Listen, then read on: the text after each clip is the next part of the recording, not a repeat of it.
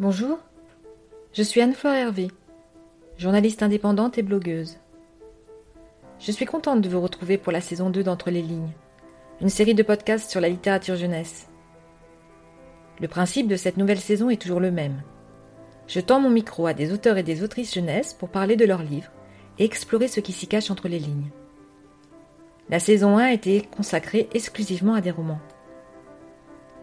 La saison 2 continue à s'intéresser aux romans mais s'ouvre aussi aux albums pour observer ce que racontent les images et comment elles s'articulent avec le texte. Je vais donc tendre aussi mon micro à des illustratrices, des illustrateurs, des artistes, et cette perspective me réjouit. J'espère que vous aussi. Bonne écoute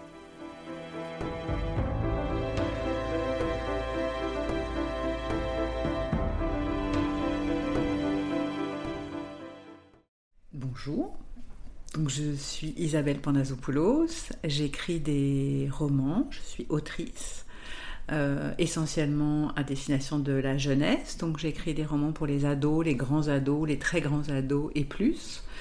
Euh, et mon dernier titre euh, s'appelle L'honneur de Zacharia. C'est toujours un plaisir de rencontrer Isabelle Pandazopoulos et la promesse d'échanges stimulants.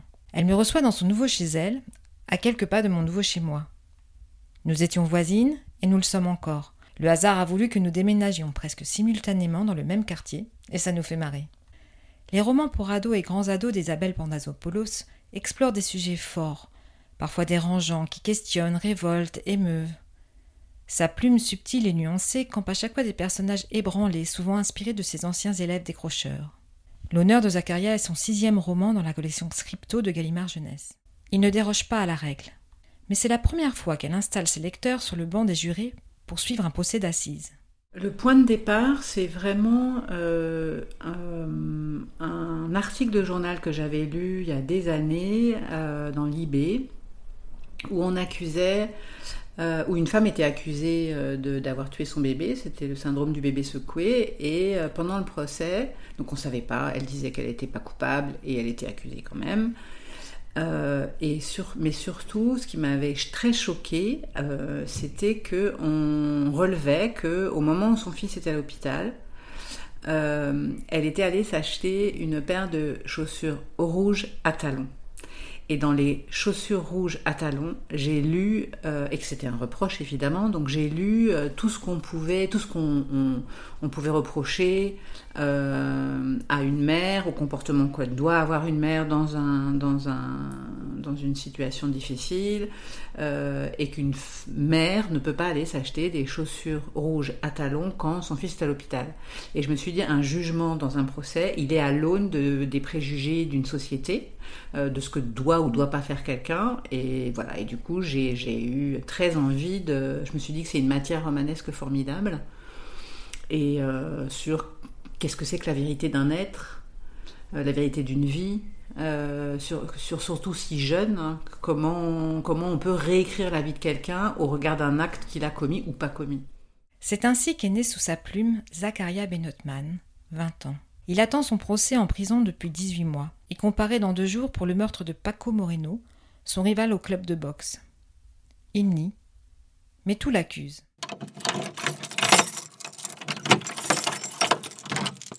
La douleur réapparut en pleine nuit, saisit sa mâchoire entre ses tenailles de fer, s'enfonçant comme un clou à chaque pulsation, dans l'os, puis le long de son nez, avant de vriller autour de ses orbites et d'exploser dans sa tête.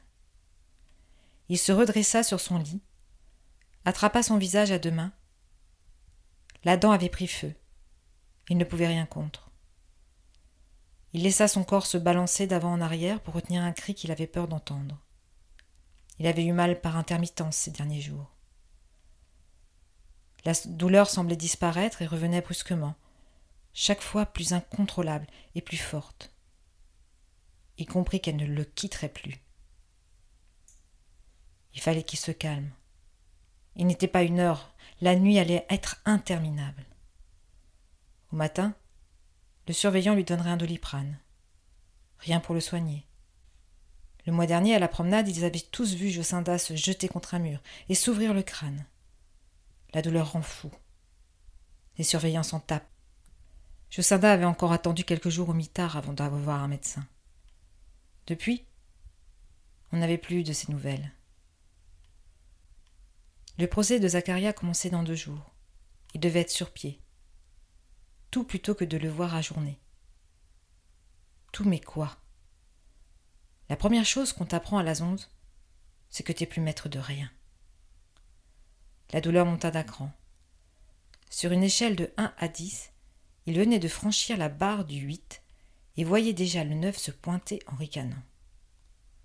Une catastrophe qui le fit gémir malgré lui en même temps qu'il se balançait de plus en plus vite. Les premières pages infligent au lecteur une rage de dents à vif, et je ne peux m'empêcher de demander à Isabelle. C'est du vécu euh Oui. et puis ça vient de, de, de mes lectures euh, de revues, euh, d'une revue qui s'appelle L'Envolée, qui est une revue publiée tous les mois avec qui on appuie sur des témoignages de prisonniers. Euh, en appui aussi à ce que j'ai pu lire de revues sur l'Observatoire international des prisons, où euh, on, tous constatent une absence de prise en charge des soins les plus urgents. Et je me suis dit un jour où j'avais euh, une rage de dents alors que je commençais à écrire ce roman-là, mais comment c'est possible de ne pas soigner une rage de dents? C'est une souffrance extrême, ceux, ceux qui l'ont vécu le savent. Et je, je, voilà, je trouve ça indigne d'une démocratie. Malgré la douleur, le jeune homme veut en finir, être fixé sur son sort une fois pour toutes, sans se défendre. Zacharia se mure dans un silence qui épuise son avocate, mais elle ne le lâche pas. Que cache-t-il de si important pour condamner son avenir? Zacharia, il est né euh, euh, peut-être avec l'envie de construire un personnage qui n'est jamais là où on croit qu'il va être. C'est-à-dire qu'il est à la fois, il s'appelle Zacharia Benotman, donc euh, on imagine, il habite le Paris 19e arrondissement au métro Crimée, donc on imagine un jeune maghrébin. voilà, dans une cité, avec tout ce que ça peut, avec sa capuche et avec tous les clichés qui peuvent arriver avec ce nom-là. Et or, Zacharia n'est pas du tout euh, ce garçon-là. Il n'a pas été reconnu par son père. Euh, Zacharia a grandi dans le, dans le Morvan, au cœur d'une campagne, euh, voilà, très loin de, des cités. Et, tout le personnage s'est construit comme ça, où j'avais envie que le, lecteur soit étonné de ce qu'il découvre du personnage et, et pris au propre jeu de ses propres clichés. Dans la salle de la cour d'assises, l'atmosphère est tendue et les témoignages interrompus par de multiples flashbacks qui mènent inexorablement au meurtre. Il densifie la personnalité énigmatique de Zacharia et laisse le doute planer sur son implication dans ce fait divers sordide. Euh, c'est un fait divers que j'ai totalement euh, inventé, avec l'idée euh, évidemment de, du doute sur sa culpabilité que je, je, j'instille dans le livre et en même temps euh, on n'a tellement pas envie que, ce soit lui qui l'ait fait. Mais je ne crois pas que hum, ce soit le cœur de mon livre. Le cœur de mon livre, c'était vraiment euh, qui il est. En fait, ce, que, ce qui m'a euh, aussi beaucoup frappé quand j'ai assisté à des procès, parce que je suis allée assister à des procès d'assises, c'était la violence d'une mise à nu euh, un procès, c'est-à-dire que euh, la moindre chose que tu as pu faire, que tu as pu dire, que tu as pu penser est exposée et interprétée, euh, et donc jugée, puisqu'on va être jugé. Et, en même temps, tous les gens qui viennent témoigner ou parler à la barre ne regardent pas l'accusé. Voilà, sur les procès que j'ai pu, auxquels j'ai pu assister, il y a une personne qui a regardé l'accusé, c'était une jeune fille, et qui lui a dit bonjour. C'était son ancienne prof. Tous les autres l'ont totalement ignorée alors qu'elle était là, euh, derrière, euh, derrière la, la, vitre. Isabelle Pandazopoulos a assisté à deux procès d'assises pour écrire l'honneur de Zacharia. Elle aime éprouver la réalité de ce qu'elle va écrire. L'expert en avait fini. La cour avait maintenant de nombreuses questions pour l'accusé. On s'apprêtait à l'interroger à nouveau. Ses réponses risquaient d'être décisives. Léonie avait un mauvais pressentiment qu'elle tentait de chasser en toussant bêtement comme si elle avait un chat dans la gorge. La Cour aimerait vous entendre sur vos relations avec la victime, commença le président. Qu'est-ce que vous voulez savoir? Il ne s'était pas levé pour répondre. Avachi sur sa chaise, les jambes allongées devant lui comme sur une chaise de bar, il n'avait même pas daigné lever les yeux vers le président qui vit rouge. Vous connaissez les règles, monsieur Benotman, le tensa-t-il vertement. Levez-vous pour vous adresser à la cour. Lentement, très lentement, Zacharia replia ses jambes puis se décida à se mettre debout en restant loin derrière le micro. Le gendarme, soudain sur le qui-vive, s'approcha de lui. Allez, fais pas le con. Léonie ne bougea pas d'un cil, soupçonnant que la moindre intervention de sa part ne ferait qu'aggraver la situation. Je répète ma question. Quelles étaient vos relations avec la victime? Zacharia, imitant parfaitement le ton de la voix du président, rétorqua. Je répète ma question. Qu'est-ce que vous voulez savoir? Mais le président en avait vu d'autres. Il garda son calme. Je vous en prie, monsieur Bennetman, c'est important pour nous de vous entendre en parler avec vos mots à vous. Léonie Colancel se dit qu'elle n'aurait pas fait mieux. Zacharia ricana, dansant d'un pied sur l'autre, si longtemps qu'elle pensa qu'il allait finir par se rasseoir sans qu'on ait pu lui arracher un mot. Mais ce fut exactement l'inverse qui se produisit. Et à l'instant où il ouvrit la bouche, elle vit la catastrophe se profiler. Vous voyez, hein, cette voix-là que vous avez, toute gentille. En fait, ça m'insulte. Vous me prenez pour un con, un raté, un taré. Moi, je le trouve pas euh, insupportable. Il est, euh, il est, par exemple, cette histoire de micro, parler plus près du micro, oui, etc. C'est des choses que j'ai euh, vécues donc en direct quand j'ai assisté à des procès parce qu'on n'a pas forcément l'habitude de, enfin, eux comme nous, de parler à un micro, de s'adresser à qui et quoi. Euh, voilà, il n'a pas du tout les codes. Et ceux qui ont les codes, le président du tribunal, l'avocat général, etc., euh, déploient avec tout le faste de la, de la justice, avec leur robe rouge, etc., du siège assis, machin, tout un truc qui, qui, qui crée, qui renforce le rapport de classe. Et le rapport de nous incarnons la loi et toi tu es le coupable. Voilà. Alors tu es le prévenu, etc. Mais quand même, tu es derrière ta cage de verre euh, et on va te juger.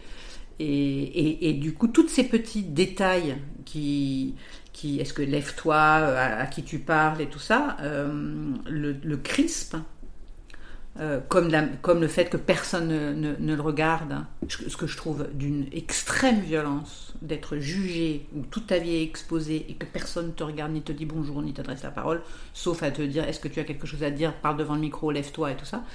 Euh, voilà, ça crée une réaction chez lui parce qu'il n'a que 20 euh, ans et il vient de se taper deux ans de prison où on l'a hum-, humilié. Ah bah forcément, il n'est pas contrit. Il n'a pas d'attitude contrit. Voilà, il n'est pas, euh, excusez-moi d'exister. Il est, euh, Zacharia n'est pas comme ça. Voilà. Et, je trouve pas ça choquant. Je trouve pas du tout. Il insulte personne. À un moment donné, il, devient à la fin du procès un peu virulent euh, puisque personne ne le croit. mais je le trouve pas insolent. Je le trouve pas insolent. Il faut rappeler aussi que Zacharia vient de passer 18 mois de préventive à se faire manger les cheveux par les rats. Comment croire que l'on va être bien jugé après cela? Le doute est encore plus violent lorsque Zacharia entend les experts le décrire en rappelant qu'un dixième de sa personnalité, celle qui correspond le mieux à la case que la société lui a attribuée. Oui, euh, et c'est d'ailleurs ce qu'il défend quand il se met très en colère contre le président euh, du tribunal en lui disant Mais euh, vous me décrivez comme un raté, comme un mec. voilà, et en fait, j'ai. j'ai failli être champion de boxe, j'ai eu un CAP brillamment. Euh, voilà, tout le monde voulait m'embaucher parce que j'aime faire ça, de planter les mains dans la terre et tout ça. Est-ce que c'est ça un raté? Voilà, et donc ça, c'est vraiment à l'aune de, euh, euh, voilà, de ce qu'une société considère comme une réussite. Voilà, et, et il ne voit pas la réussite parce que ce qu'il voit, c'est quelqu'un qui n'est pas Zacharia, et qui correspond à ce que c'est qu'un jeune qui est à qui est le coupable idéal. Ah ben, qui est le coupable idéal. Parce que c'est ça un coupable idéal. C'est ça, absolument. Mais pour le lecteur qui sort régulièrement de la salle d'audience grâce à la plume de l'autrice, La réalité est plus complexe, ce qui, au passage, instaure une présomption d'innocence bienvenue. Il faut dire qu'Isabelle excelle dans l'art de ne pas simplifier les choses et de ne pas réduire son propos à une vérité. C'est d'ailleurs ce qui m'avait marqué et séduite quand j'ai découvert son écriture à travers la lecture de On s'est juste embrassé. Et j'avais adoré.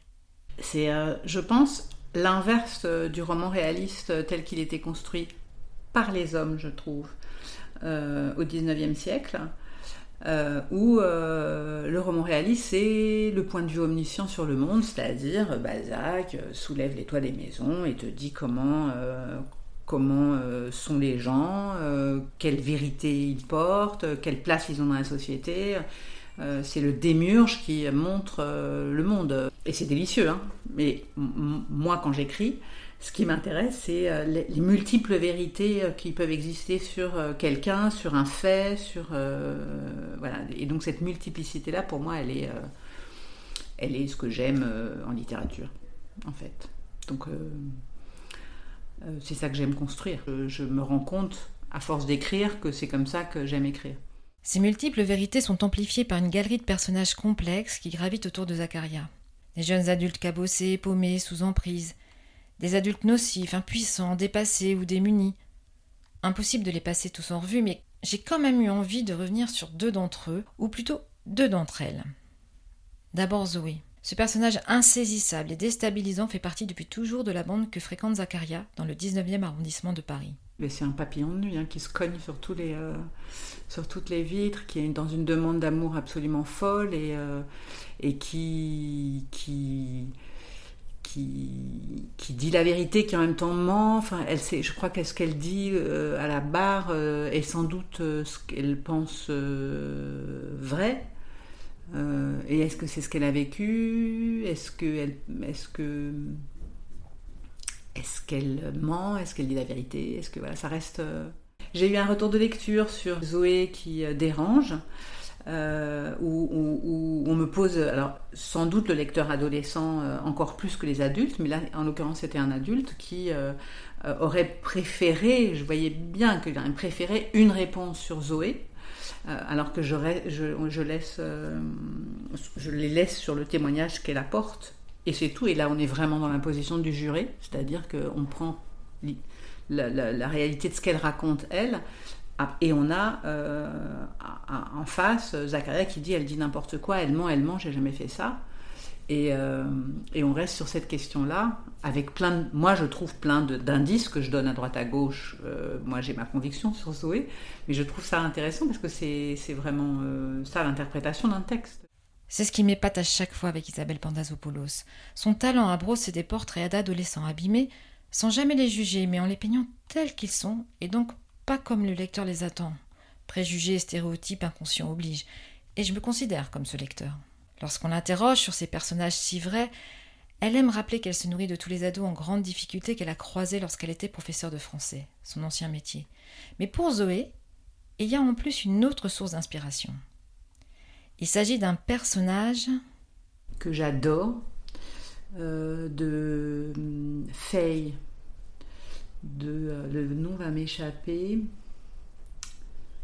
Je vais retrouver le nom. Il a écrit Joe aussi. Il a écrit six romans et il est mort, l'écrivain. C'est un écrivain américain qui est dément, que j'adore. Et le Faye, je l'ai lu trois fois. Je le conseille à tous les auditeurs. Je lui ai promis que je retrouverai le nom de l'auteur. Il s'agit de Larry Brown que je ne connais pas et que j'ai maintenant très envie de lire. Faye est paru en France en 2002 et a été réédité en 2017.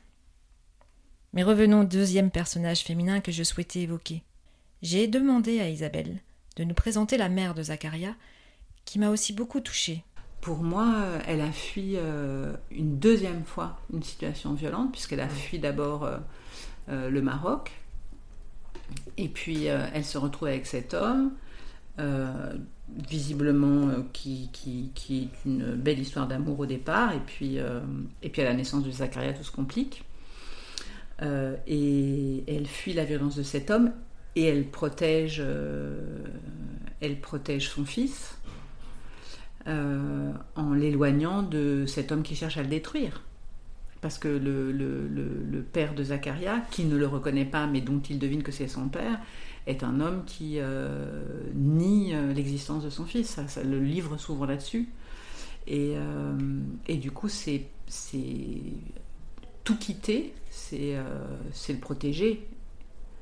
Et, et, et, je pense que quand on vit des situations traumatiques comme celle-là, on raye ce qui s'est passé. Il me semble que c'est un, une manière de survivre, de pouvoir euh, euh, faire comme si on pouvait, on, on pouvait écrire une nouvelle page. Et elle le fait, puisqu'elle installe son fils, elle retrouve un travail, euh, il grandit, elle est toujours là pour lui, elle, elle, y arrive, et elle l'aime quoi qu'il arrive. voilà. La mère de Zacharia tait le passé pour pouvoir vivre le présent. C'est sa façon à elle de tenir. Mais ce silence est un vide dans la vie de Zacharia. Est-ce que ça aurait changé la donne si elle avait été capable de le combler? Mais en fait, le personnage, il est fait de ça, de, de cette impossibilité de, de, de, partager dans ce moment de crise qu'est l'adolescence, seule avec son fils, ce qu'elle a vécu avant. Donc, elle, elle, elle se dit peut-être je tiens, je tiens, je tiens, et, euh, peut-être qu'après un jour je lui en parlerai, ou voilà, où, il y a quelque chose. En tous les cas, sa contradiction à elle en tant que personnage, c'est celle-là. Et peut-être que c'est ça qui conduit euh, euh, Zacharia vers la tragédie.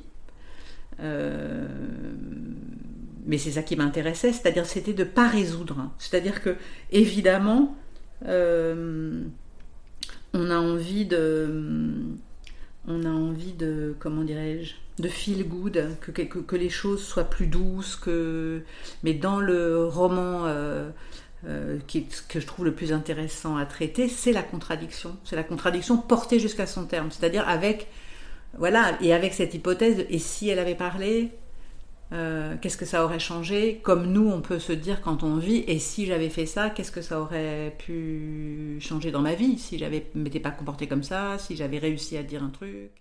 Peut-être que c'est ça qui conduit Zacharia vers la tragédie.